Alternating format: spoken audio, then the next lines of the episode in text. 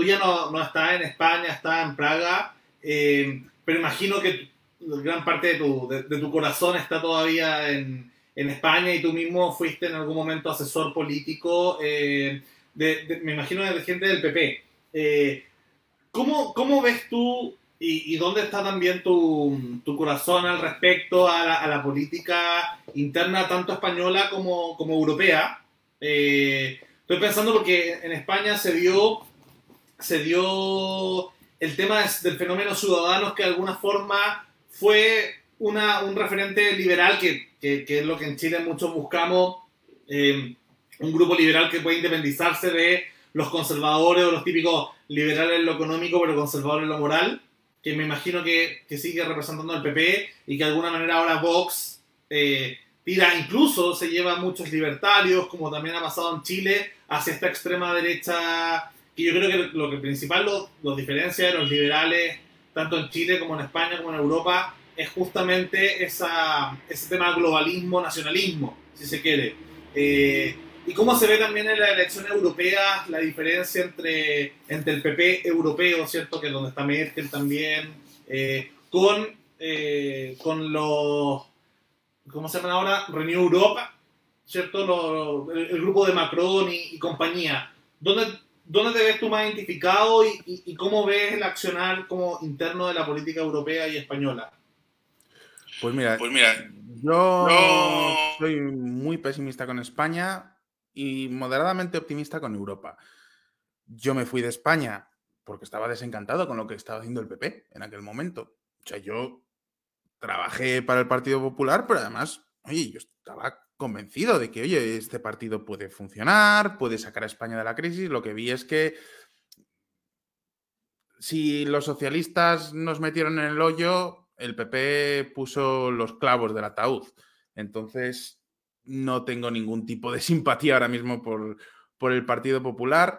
Con Ciudadanos me ha pasado que era un partido que, bueno, pues no tenía malas intenciones. En su momento me llamaban la atención, pero es un partido de gente...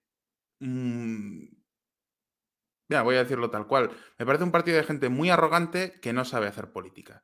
Y que ha venido a este mundo pensando que como ellos eran muy listos, porque todos ellos habían estudiado eh, carreras universitarias y tenían, venían de la empresa privada y muchos de ellos de puestos directivos en la empresa, que ellos podían hacer unas elecciones sin problema. Y no se han dado cuenta de que la política requiere experiencia y que los partidos, esos grandes partidos políticos de la vieja política, están ahí por algo y, organizar un partido, político, no es fácil. Entonces, claro, mm, fue flor de un día. O sea, Ciudadanos era un partido sin estrategia, sin ningún tipo de conocimiento de cómo funcionan unas elecciones, cómo funciona la organización interna de un partido. No han llegado a tener implantación en España.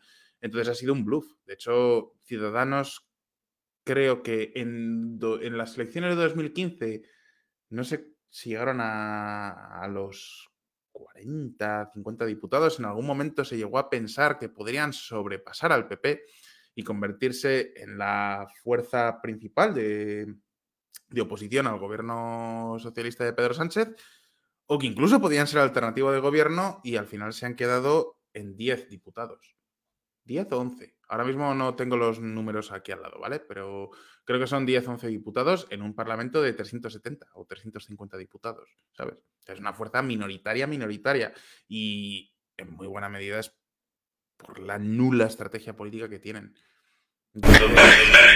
Yo, en este sentido, yo es que los partidos políticos no solamente los juzgo por las ideas que tienen, las intenciones, sino por en qué medida son capaces de llevarlas a cabo. A mí no me sirve de nada que tú tengas unas ideas fantásticas, pero luego, pues es que eres incapaz de negociar en el Congreso, eres incapaz de, realmente convencer a los ciudadanos para que te voten.